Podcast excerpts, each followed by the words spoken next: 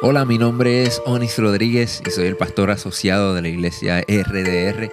Bienvenido a nuestro podcast. Si aún no lo has hecho, toma este tiempo para suscribirte, conéctate con nosotros, hazte parte de nuestra familia. Esta es nuestra manera de invertir en ti y por eso queremos conectarnos contigo para que obtengas todos los recursos que proveemos para ti.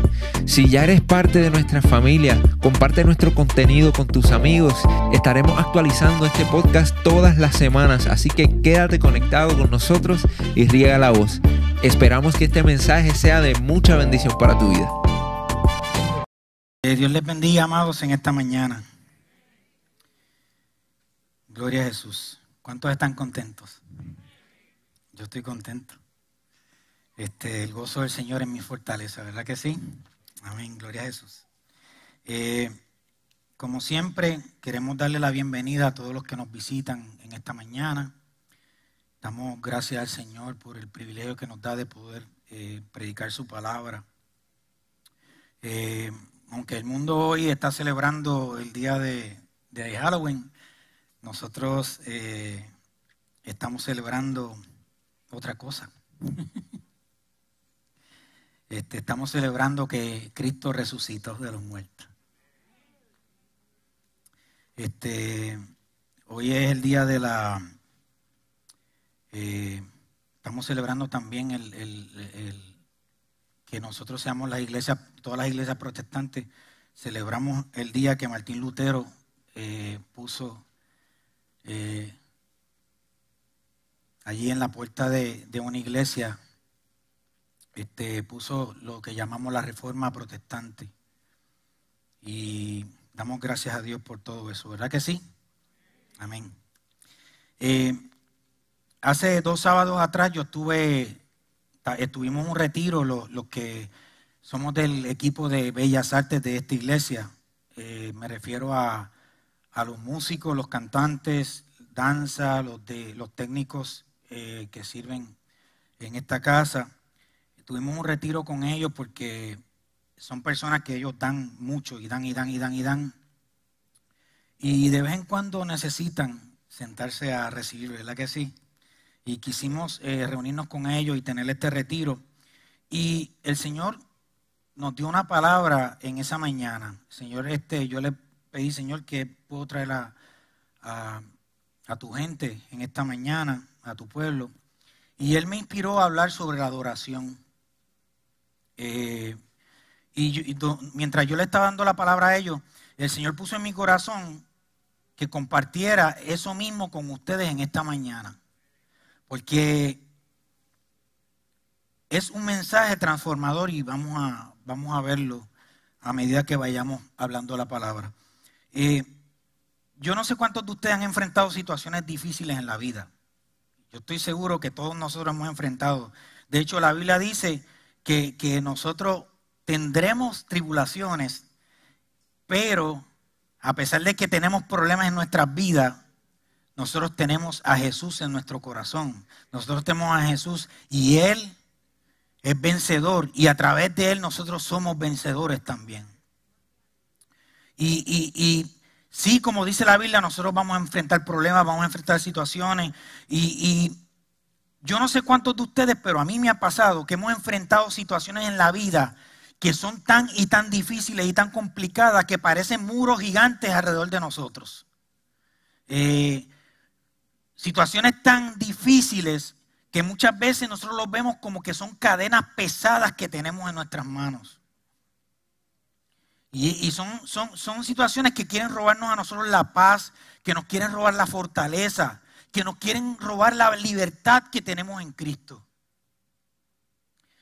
Y dentro de esa situación, el Señor a nosotros no nos dejó desprovisto de una herramienta para que nosotros podamos derrumbar esos muros para que nosotros podamos ser libertados de esas cadenas. Y la mejor manera de nosotros ser libres de esas cadenas, de derrumbar los muros que están tratando de robarnos la paz o que lleguemos a la bendición que Dios tiene para nosotros, es mover el corazón de Dios a obrar a nuestro favor. Mover el corazón de Dios a obrar a nuestro favor. Y yo quiero que entiendan una, una cosa en esta mañana. Nosotros movemos el corazón de Dios a realizar milagros sobrenaturales a nuestro favor. Cuando nosotros, y lo dice la Biblia claramente, cuando nosotros le servimos a Dios en espíritu y verdad. Quiere decir que existe una adoración tan y tan poderosa que es capaz de romper las cadenas, que es capaz de derrumbar esos muros que quieren impedir la bendición en nuestras vidas, que son capaces de desatarnos de esas ataduras que tenemos. Y esa, esa misma adoración que yo estoy hablando en esta mañana, esa, eso mismo que mueve el corazón de Dios, fue lo que experimentaron Pablo y Silas cuando estaban en la cárcel. Pablo y Silas fueron encarcelados. ¿Por qué? Porque habían echado un fuera un demonio de, de una persona y las personas que estaban aprovechándose de esto económicamente se enojaron y los metieron presos.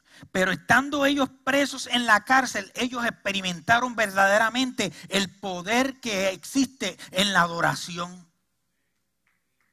Ellos comenzaron a cantar y a cantar. Y esa adoración fue tan y tan poderosa que hizo estremecer la cárcel. Y sus cadenas fueron rotas. ¿Sabe? Existe, está disponible una herramienta para que tus cadenas, para que los muros que están tratando de impedir tu bendición sean rotos y sean derrumbados en esta mañana. Y esa herramienta es la adoración. ¿Cuán poderosa es o puede ser nuestra adoración? ¿Es nuestra adoración? Son preguntas que tenemos que hacernos. ¿Es nuestra adoración capaz de romper las cadenas y derribar los muros que enfrentemos en nuestro camino? ¿Cuán efectiva es nuestra adoración? ¿Nuestra adoración está moviendo el corazón de Dios a obrar a favor nuestro? Y hay muchos ejemplos en la Biblia de esto muchos ejemplos de cuán poderosa puede ser tu adoración. Pero yo voy a hacer referencia en esta mañana a un caso en específico. Y es que hay un caso en la Biblia que es un ejemplo de cómo nuestra adoración es capaz de mover el corazón de Dios a nuestro, a nuestro favor. Es capaz de derrumbar los muros que tratan de impedir nuestro paso hacia el cumplimiento de las promesas de Dios. Había una promesa de parte de Dios hacia el pueblo de Israel, de que llevarlos a ellos una bendición, a una tierra que fluía leche y miel. Pero Israel enfrentó un problema en el camino. Cuando llegan a esa tierra donde fluye leche y miel, donde había abundancia, había un muro que rodeaba la ciudad que representaba para ellos la bendición de Dios. Ellos se enfrentaron a ese muro. Si vamos al libro de Josué, el capítulo 6, y voy a estar leyendo del, el capítulo 6 del 1 al 7, luego voy a leer del 8 al 10 y luego el, el verso 20. Dice, las puertas de Jericó estaban bien aseguradas por temor a los israelitas. Nadie podía salir o entrar. Pero el Señor le dijo a Josué, Josué, he entregado en tus manos a Jericó y a su rey y a sus guerreros. He entregado en tus manos la bendición, Josué. Tú y tus soldados marcharán una vez alrededor de la ciudad. Y así lo van a hacer durante seis días. Durante seis días corridos ellos marcharon una vez alrededor de la ciudad. Siete sacerdotes llevarán trompetas hechas de cuernos de carnero y marcharán frente al arca. En el séptimo día ustedes marcharán siete veces alrededor de la ciudad. Mientras los sacerdotes tocan las trompetas, mientras los sacerdotes adoran. Vamos a marchar siete veces alrededor de la ciudad. Cuando todos escuchen tu adoración, cuando todos escuchen el toque de guerra, el pueblo deberá gritar a voz en cuello. Entonces los muros de la ciudad se derrumbarán y cada uno entrará sin impedimento. Josué, hijo de Nun, llamó a los sacerdotes y les ordenó, carguen el arca del pacto del Señor y que siete de ustedes lleven trompetas y marchen frente a ella. Y le dijo al pueblo, adelante, marchen alrededor de la ciudad. Vamos a derrumbar estos muros. Vamos a adorar a Dios hasta que se derrumben estos muros. Pero los hombres armados deberán marchar al, frente del arca del Señor.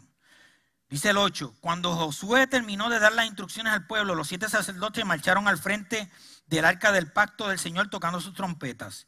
Y el arca del pacto le seguía. Los hombres armados marchaban al frente de los sacerdotes que tocaban trompetas. Y tras el arca marchaba la retaguardia. Durante todo ese tiempo las trompetas no cesaron de sonar. El resto del pueblo, en cambio, Josué le ordenó marchar en silencio sin decir palabra alguna, ni gritar hasta el día en que les diera la orden de gritar a voz de cuello. Entonces, en el verso 20, entonces los sacerdotes tocaron las trompetas y la gente gritó a voz en cuello, la gente adoró con todas sus fuerzas, ante lo cual las murallas de Jericó se derrumbaron. El pueblo avanzó sin ceder ni un centímetro y tomó la ciudad, tomó su bendición. Dios le había prometido a Israel una tierra donde fluía leche y miel. Y así, exactamente así, era Jericó, era la ciudad de Jericó. Era una tierra de abundancia. Era una tierra que contenía la bendición que Dios había prometido al pueblo de Israel. Pero existía un impedimento, como lo dije, un muro que les estaba teniendo, impidiendo tener acceso a esa promesa que Dios le había hecho al pueblo. Sin embargo, a través de un acto de obediencia y a través de un acto de adoración del pueblo, ocurrió el milagro sobrenatural que esos muros que estaban tratando de impedir fueron derrumbados. Yo quiero que, que escuchen este principio bíblico. La adoración que es capaz de derribar muros es el producto de un proceso de aprendizaje que te transforma, te capacita y te empodera. Voy a repetir eso. La adoración que es capaz de derribar muros es el producto de un aprendizaje que te transforma, te capacita y te empodera. Dios capacitó empoderó, Dios preparó al pueblo de Israel a través de un proceso de aprendizaje. ¿Cuál fue ese proceso? Dios mantuvo al pueblo de Israel durante 40 años en un proceso de aprendizaje en el desierto, donde un, camino que se suponía que ellos lo, lo recorrieran en unos tres meses como mucho, se tardaron 40 años. ¿Por qué? Porque Dios quería preparar al pueblo de Israel a través de ese proceso para que estuvieran listos, para que cuando llegaran a su bendición y se enfrentaran con el muro que quería impedir su bendición, ellos estuvieran preparados para que su adoración derrumbara ese muro. El pueblo cada vez que tenía un problema en el desierto, y eso lo vemos, dejaba de adorar a Dios. Se quejaban, empezaban a quejarse. Y, empezaban a darle la espalda a Dios. Y como no aprendía el pueblo, algo que en tres meses lo hubieran aprendido, tuvieron que pasar 40 años de proceso hasta que el pueblo estuvo listo y estuvo capacitado para que su adoración tuviera el resultado que Dios esperaba con ellos. Yo escuché a un predicador en una ocasión decir, Dios había sacado a su pueblo de Egipto, pero a través del proceso del desierto, Dios necesitó sacar a Egipto del corazón de su pueblo. Y ese proceso, como dije, duró 40 largos años. Dice Deuteronomio 8.2. Y te acordarás de todo el camino por donde el Señor tu Dios te ha traído por el desierto durante estos 40 años para humillarte, probándote a fin de saber lo que había en tu corazón. ¿Sabes qué es lo que pasaba? Que el desierto era necesario para ellos porque el desierto los iba a fortalecer, el desierto los iba a madurar, el desierto los iba a hacer más fuertes. El desierto los iba a purificar. Y fue ahí, en medio de ese proceso, en medio del desierto, donde de verdad Israel, Israel aprendió a adorar a Dios de tal manera que su adoración fue capaz de mover el corazón de Dios. De que su adoración fue capaz de derrumbar los muros que impedían su bendición. Yo no sé si tú me estás entendiendo en esta mañana, pero te voy a decir una cosa. Yo no sé cuál es tu proceso en este momento. Yo desconozco tu proceso. Eso lo sabes tú mejor que nadie. Pero te voy a decir una cosa. No importa en qué punto del desierto tú estés en esta mañana. Dios te dice a ti, te estoy procesando, porque cuando tú llegues a tu bendición, tu adoración va a derrumbar los muros y vas a tener acceso a esa bendición. En el nombre de Jesús.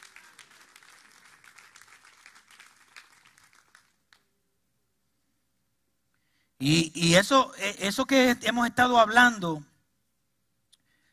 eso ocurre en el capítulo 6 de Josué. Es, esa narración. Pero ¿saben qué? Que para que ocurriera lo del capítulo 6, a Dios no le bastó con procesar en el desierto al pueblo de Israel. Dios en el capítulo 5 de Josué le da unas instrucciones bien definidas y bien claras a Josué para transmitir a su pueblo esa información. Porque no bastaba con el proceso del desierto para que su adoración estuviera lista. Si vamos al capítulo 5, al verso 2 dice, en aquel tiempo el Señor le dijo a Josué, prepara cuchillos de pedernal y vuelve a practicar la circuncisión entre los israelitas. Y yo no les voy a, a, dar detalles de lo que es la circuncisión. Si ustedes tienen duda de eso, pueden googlearlo. Pero les voy a decir una cosa. Lo que es importante es que entendamos un principio que hay con esto de la circuncisión. Y es que la circuncisión era una señal de pacto con Dios. Porque solo los que pactan con Dios van a ser capaces de derribar los muros.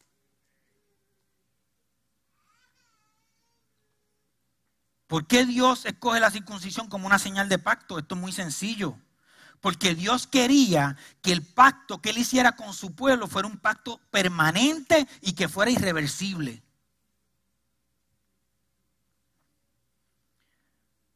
Porque este, este, pacto de la circuncisión implica extirpar, implica cortar, implica eliminar de lo más íntimo, implica eliminar de lo más personal, implica entregar tu yo, es lo más delicado y lo más que protegía el orgullo del hombre. Dios quería que el hombre le entregara a Dios lo más íntimo de su ser. Dios quería que su pueblo le entregara lo más que ellos apreciaban. Que Dios entregara su orgullo, que Dios entregara su vanidad. Que ellos le entregaran a Dios su vanidad y su orgullo.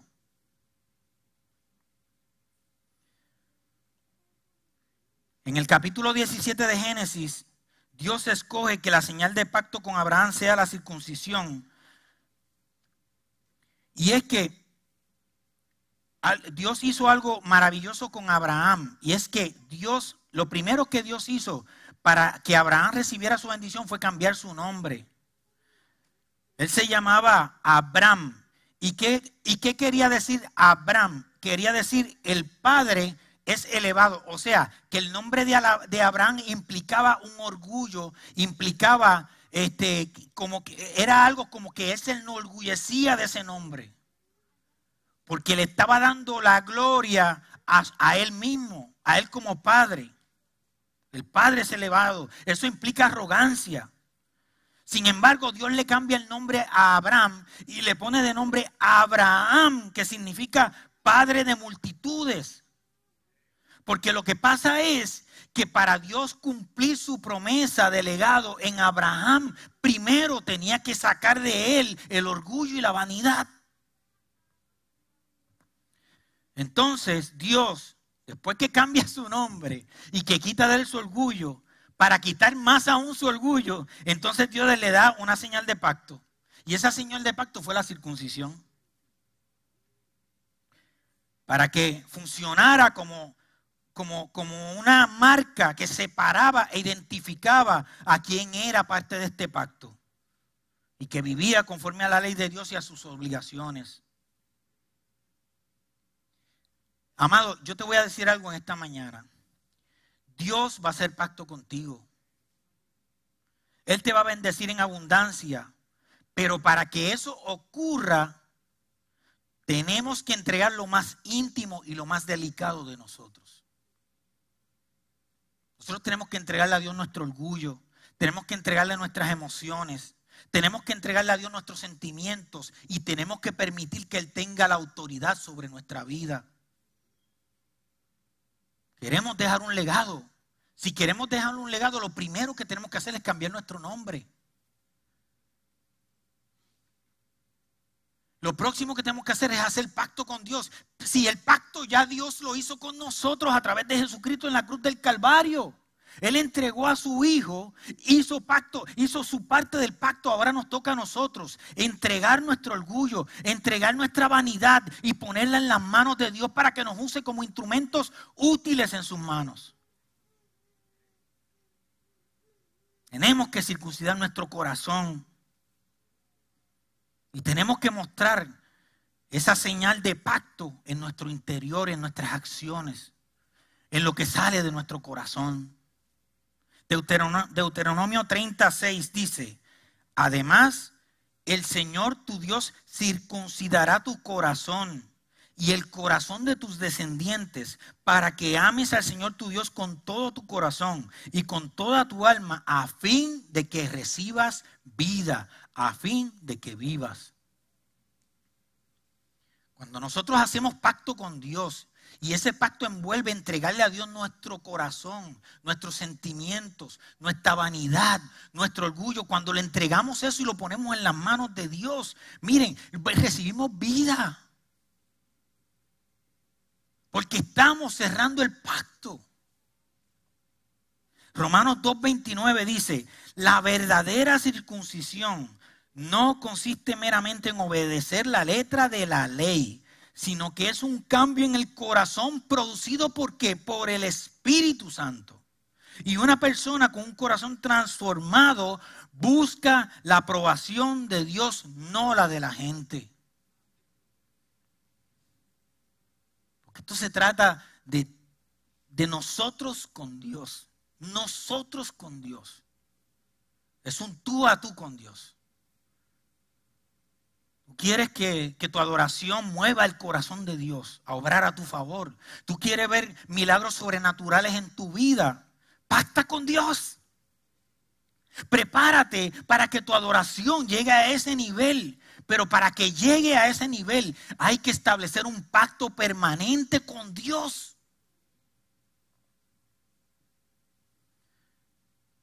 Lo próximo, ya, ya, ya vimos el pacto, vimos cómo Dios le pidió que pactaran con él. Eso fue lo primero. Lo segundo, Dios tuvo que depurar de su pueblo lo que no le agradaba. En Josué 5, verso 6 dice, el Señor les había prometido a sus antepasados que les daría una tierra donde abundan la leche y la miel.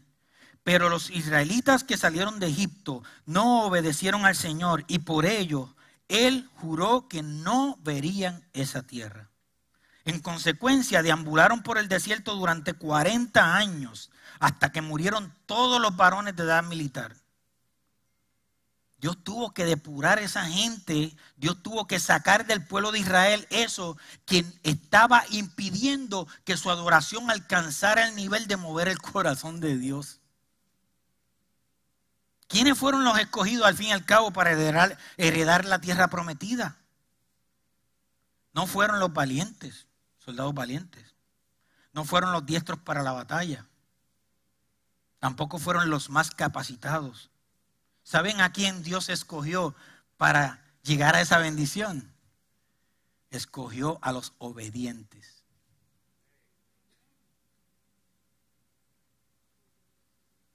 Porque lo que pasa es que la obediencia te capacita para que tu adoración llegue como olor fragante al trono de Dios y mueva su corazón.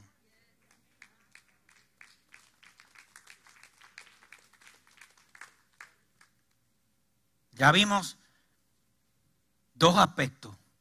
Lo primero, el pacto que el pueblo tenía que hacer con Dios. Luego vimos el segundo aspecto y es la depuración. Dios sacó del pueblo lo que a él no le agradaba, quienes no le agradaban. Y el próximo paso que el pueblo tuvo que hacer es celebrar la fiesta de los panes sin levadura. Y, eso lo vemos en Josué 5.10. Al caer la tarde, 14 del mes primero, mientras acampaban en la llanura de Jericó, los israelitas celebraron la Pascua. Al día siguiente, después de la Pascua, el pueblo empezó a alimentarse de los productos de la tierra, de panes sin levadura y de trigo tostado. Desde ese momento dejó de caer el maná y durante todo el año el pueblo se alimentó de los frutos de la tierra. Tenemos que entender una cosa, que es que la fiesta de la Pascua para los judíos era también conocida como la fiesta de los panes sin levadura. Pero eso tenía un simbolismo muy, muy particular y muy especial. Y era que durante esa fiesta se celebraba la misericordia de Dios al haberlos librado de la esclavitud.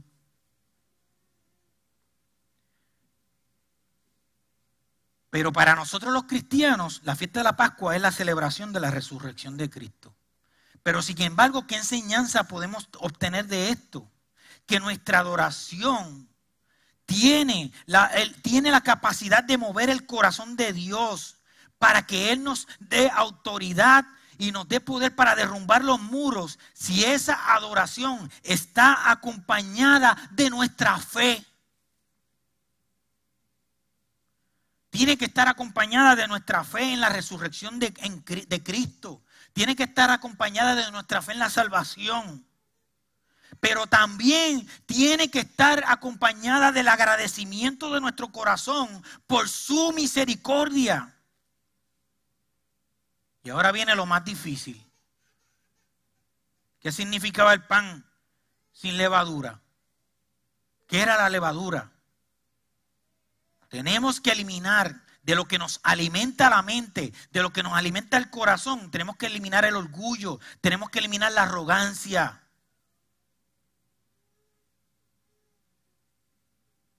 ¿Con qué estamos alimentándonos? Nos estamos alimentando con cosas que tienen levadura, que a Dios no le agrada.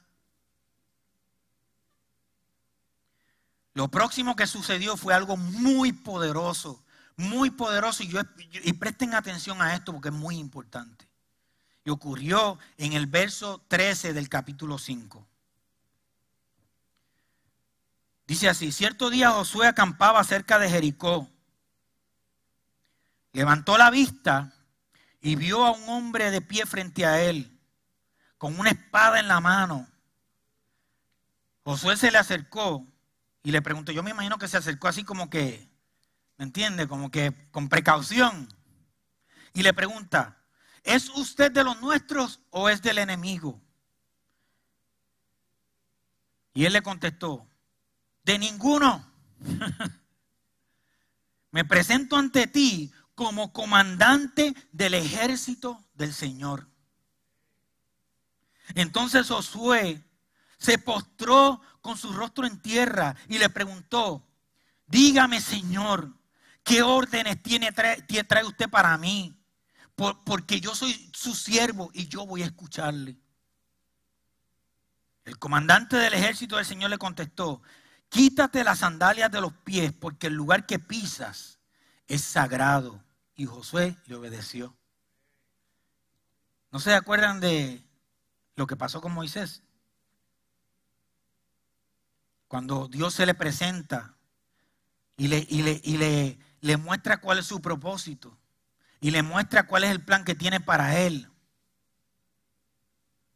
Dios le dice, quita la sandalia de tus pies, estás en mi presencia.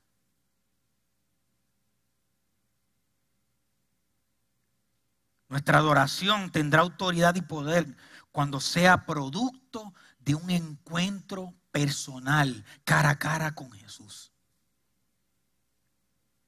Porque no hay autoridad si no viene de Dios. No.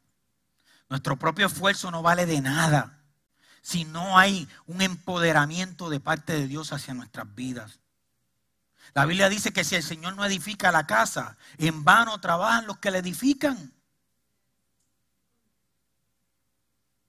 Y saben qué es lo que pasa, que, que no basta con que nosotros hayamos escuchado de Dios. Y ya en una ocasión lo prediqué sobre Job. Job mismo dijo, de oída yo te había oído. ¿Sabes? Yo sabía de ti, yo conocía de ti, pero no había tenido una experiencia cara a cara con el general del ejército del Señor.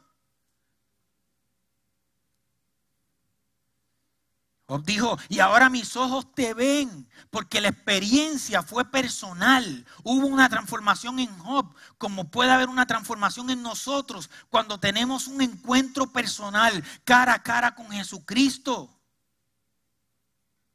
Cuando no solamente lo conocemos de oídas, sino lo que lo conocemos con una relación íntima.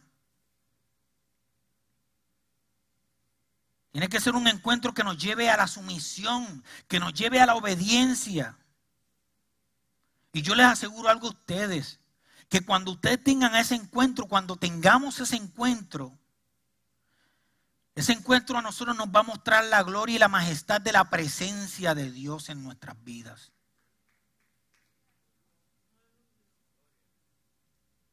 Ese encuentro nos va a ayudar a que recibamos instrucciones y las instrucciones que Dios te da, las instrucciones que Dios te da, el propósito de Dios y lo que Dios dice de ti y lo que Dios dice a ti, eso jamás, jamás va a fallar, nunca fallará.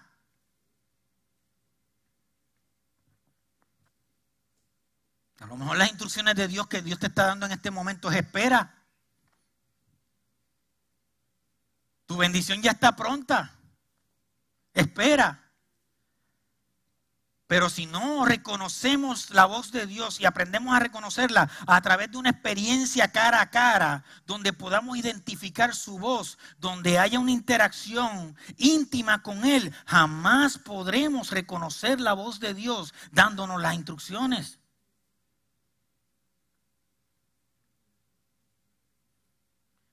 Si queremos derribar los muros, si queremos que caigan las cadenas, tenemos que someternos a Él, tenemos que obedecerle y tenemos que tener una relación íntima con Él.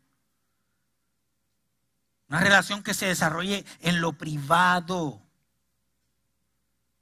en la intimidad, donde nadie te ve. Yo quiero, yo quiero que, decirles este principio a ustedes en esta mañana. No esperes derrumbar los muros en público si no levantas primero tu altar de adoración en lo privado. No se van a derrumbar los muros en público. La gente no va a ver la gloria de Dios en ti si en lo privado tú no tienes una relación con Él. Tu victoria comienza en lo privado, en la intimidad. Mateo 6:6 dice, pero tú cuando te pongas a orar, entra a tu cuarto, cierra la puerta y ora a tu Padre que está en lo secreto. Así tu Padre, que ve lo que estás haciendo en lo secreto, te va a recompensar en público. Así es, amados. Tenemos que desarrollar esa, esa relación de amistad con Dios a través de nuestra intimidad con Él en lo privado.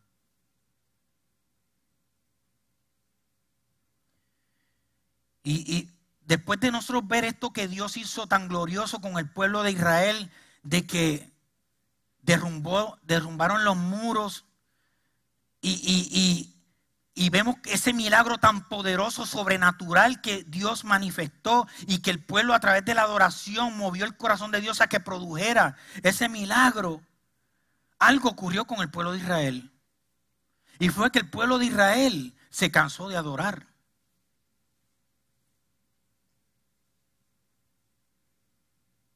El pueblo de Israel era un pueblo famoso por su adoración, por la calidad de su adoración. Por eso cuando tú llegas a ese punto donde tu adoración mueve el corazón de Dios para que ocurran milagros sobrenaturales en tu vida, no puedes bajar la guardia. Hay que mantener ese, ese, ese, mismo ánimo, hay que mantener esa adoración, hay que desarrollarla, hay que seguir creciendo, que siga creciendo en nosotros. Israel, después de toda esa maravillosa experiencia, donde ellos fueron capaces de derrumbar los muros con su alabanza, donde, donde ellos donde vieron la gloria de Dios, terminaron dándole la espalda a Dios. Y por eso mismo fue que Dios permitió que los babilónicos volvieran y los tomaran presos. Y era un pueblo, era un pueblo que era conocido por su adoración donde la gente había escuchado de los milagros que habían ocurrido sobrenaturales por su adoración. Pero ellos, ellos, ellos se, cansaron y su adoración disminuyó. Miren en, el Salmo 137, 1, mientras este salmo habla de cuando ellos estaban presos en Babilonia. Junto a los ríos de Babilonia nos sentamos y lloramos al pensar en Jerusalén. Comenzaron a lamentarse de, Jerusalén, porque, porque esa bendición que disfrutamos. Oh, bendito, yo me acuerdo de esos tiempos. Yo me acuerdo de esos tiempos donde yo veía la gloria de Dios manifestarse en mi vida. Luego en el verso 2 dice, guardamos las arpas las colocamos en ramas de álamos. Ellos engancharon su adoración, su cántico lo dejaron de hacer. Renunciaron a las herramientas que tenían para adorar a Dios. Luego dice, pues nuestros captores nos, nos exigían que cantáramos. Miren, los captores no estaban exigiéndole que cantaran por mero capricho. Es que esos cantores sabían de la fama de Israel sabían de lo poderosa de su, de su canto, de lo poderoso de su adoración. Y ellos mismos le decían, eh, dice aquí en el 3, dice, pues nuestros captores nos exigían que cantáramos, los que nos atormentaban insistían en un himno de alegría.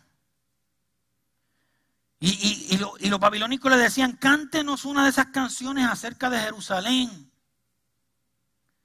Y, los israelitas se seguían lamentando, pero ¿cómo podemos entonar las canciones del Señor mientras estamos en una tierra pagana?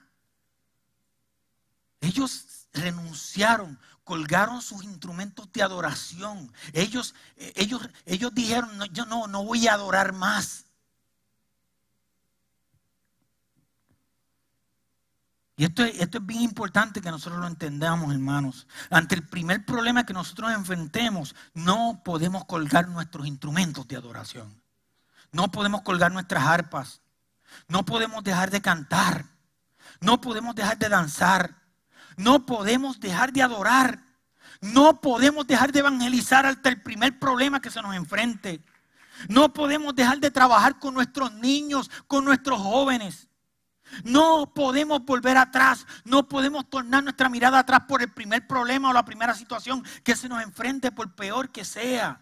En ese momento es el momento propicio para que tu cántico se oiga más fuerte, para que tu adoración sea más poderosa. No podemos darnos por vencidos. Tenemos que seguir adorando. Tenemos que hacer pacto con Dios. Vamos a prepararnos para adorar aún en medio de los problemas. Que nuestra adoración salga de un corazón lleno de fe. Y veremos esa adoración será tan poderosa que va a derribar los muros de los problemas. Va a derribar los muros de la duda. Va, va a tumbar las cadenas del estancamiento. Va a quitar las cadenas de tu vida de la tristeza, de la falta de fe. Esas experiencias del pasado van a caer de tu vida de una vez por todas. Todos tus complejos van a caer y van a ser derrumbados porque tu adoración será capaz de hacer eso. Eh, tu adoración moverá el corazón de Dios para que tú seas una nueva criatura con una nueva mentalidad y con un nuevo corazón. Ya estoy terminando, mis amados. Ya estoy terminando. Pero yo, antes de, terminar, yo quiero contarles un testimonio. Y es que de verdad, yo creo firmemente en que Dios obra de manera sobrenatural cuando nosotros le adoramos, cuando nosotros le cantamos. En el año 1992 eh, fue mi primera gira con un grupo de musical como sonidista. El grupo se llama 33DC. Y nosotros, eh, la gira iba de Miami a, Orlando, luego a Atlanta, y de ahí pasábamos a Houston. Y luego de estar en Expolit, en una convención que hay que se llama Expolit, este, y, salir de Orlando y de Atlanta, cuando íbamos camino hacia Houston, íbamos pasando por New Orleans, de momento nosotros íbamos todos en una van, éramos 10 músicos y cantantes con todo nuestro equipo. Y claro, la van, se puede imaginar, iba bien cargadita, pero empezó a llover torrencialmente. empezó a llover y a llover y a llover y, y, comenzaron a soplar los vientos cada vez más y más fuertes, más, más, más y más fuertes. Y entonces, de momento llegó el punto, yo estaba conduciendo la van, y de momento llegó el punto que era tan fuertes los vientos que comenzaron todos a, preocuparse. Y el director del grupo Banjo dijo, ¿saben qué? Vamos a prender la radio porque quizás ahí en la radio dice algo y cuando la prendemos había una alerta del, negociado del tiempo este, donde nos decía a nosotros que habían tres tornados en el área donde nosotros estábamos. Y entonces este jibarito de Puerto Rico, que no sabe ni lo que es un tornado, pues yo solamente lo que había visto en las películas. Entonces, esa situación se hacía cada vez más, se, hacía peor, más y más difícil, más y más difícil. Ya casi estaba incontrolable la van, pero teníamos que seguir y veíamos los autos estacionados en la orilla del, camino y no sabíamos cómo actuar ante esa situación. Em, eh, la, asistente de, Banjo eh, del grupo empezó a llorar y, a sollozar, muchos de los miembros del grupo sollozando por la preocupación.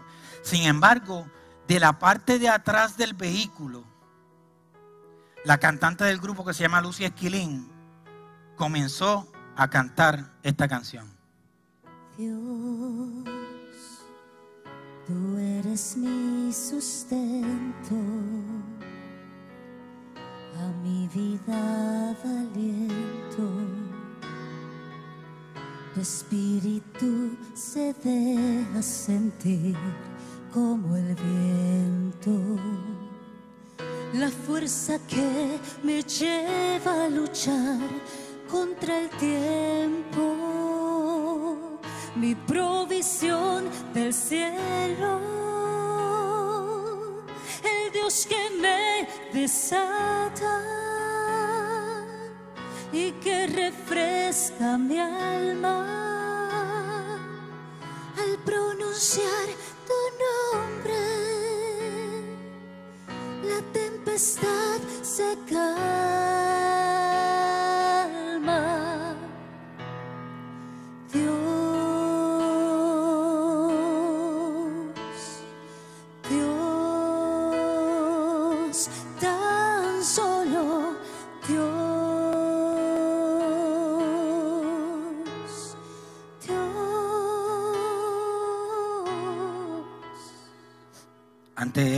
esa situación tan difícil que nos venía rodeando a nosotros, Lucy comienza a cantar esa canción.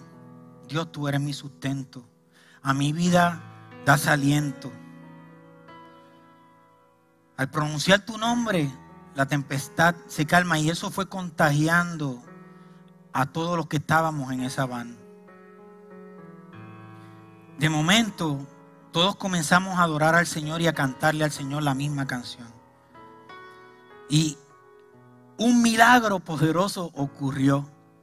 Y los diez, las 10 personas que íbamos en esa van, y si algún día ven a, los del grupo 33 de ese por ahí, pregunten sobre ese suceso, experimentamos lo que es el mover sobrenatural de Dios y, el, y lo que tu alabanza y tu adoración, tu cántico puede hacer a favor de ti.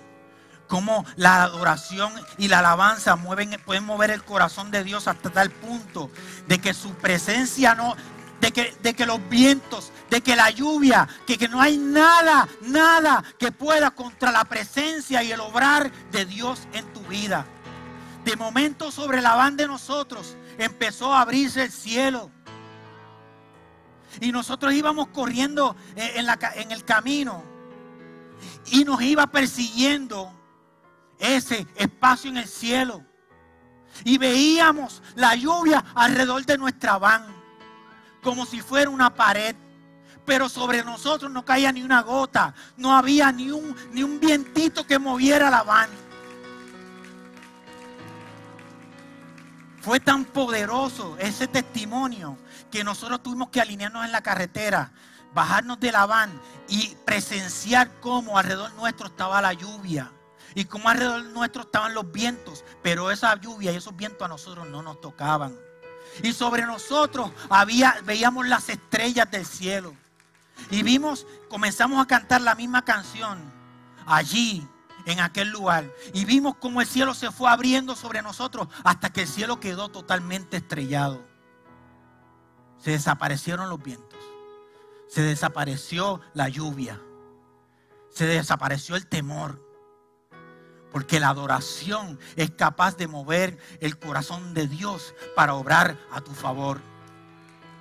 Y yo no sé por qué lluvia, yo no sé por qué viento, yo no sé qué muralla tú tengas en tu vida, yo no sé qué cadenas te están atando, pero te voy a decir una cosa, adora al Señor, cántale al Señor porque vas a ver milagros poderosos en tu vida, milagros sobrenaturales.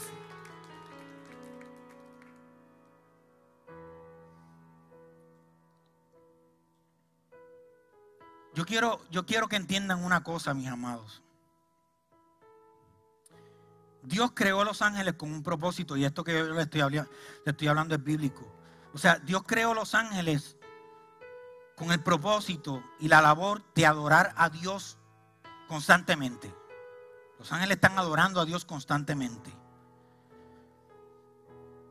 Pero los ángeles pueden adorar a Dios sobre su majestad, pueden adorar a Dios sobre su poder, pueden adorar a Dios sobre su autoridad y hasta pueden dar acciones de gracia.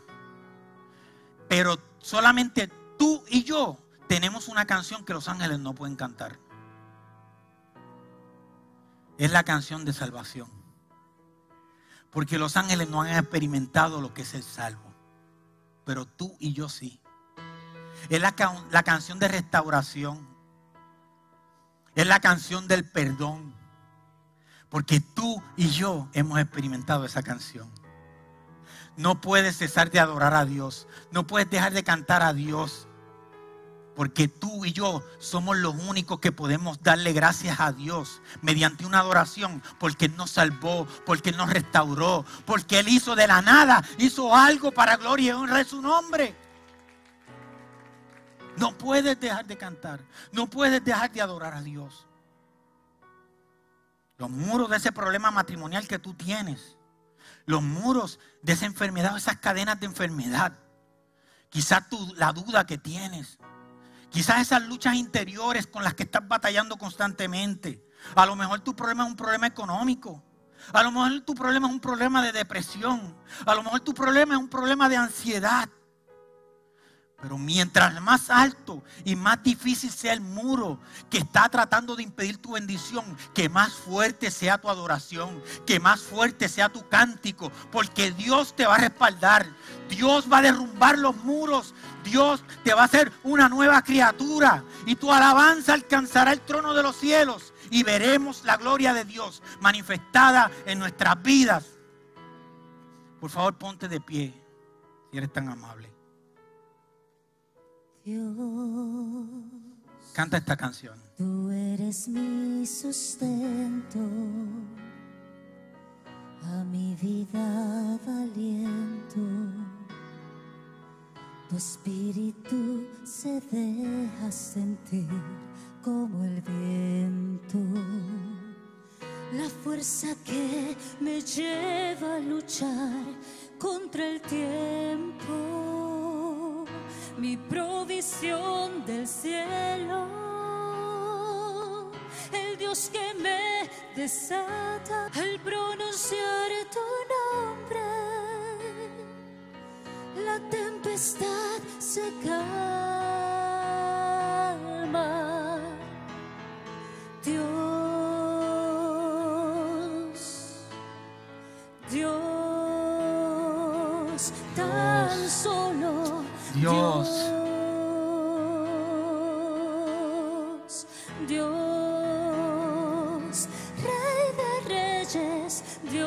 Al Señor. Adórale. Que tu alabanza suba como un olor grato al trono de la gracia. Adórale por tu salvación. Adórale por lo que Él ha hecho en tu vida. Adórale por, tu, por su misericordia y su perdón.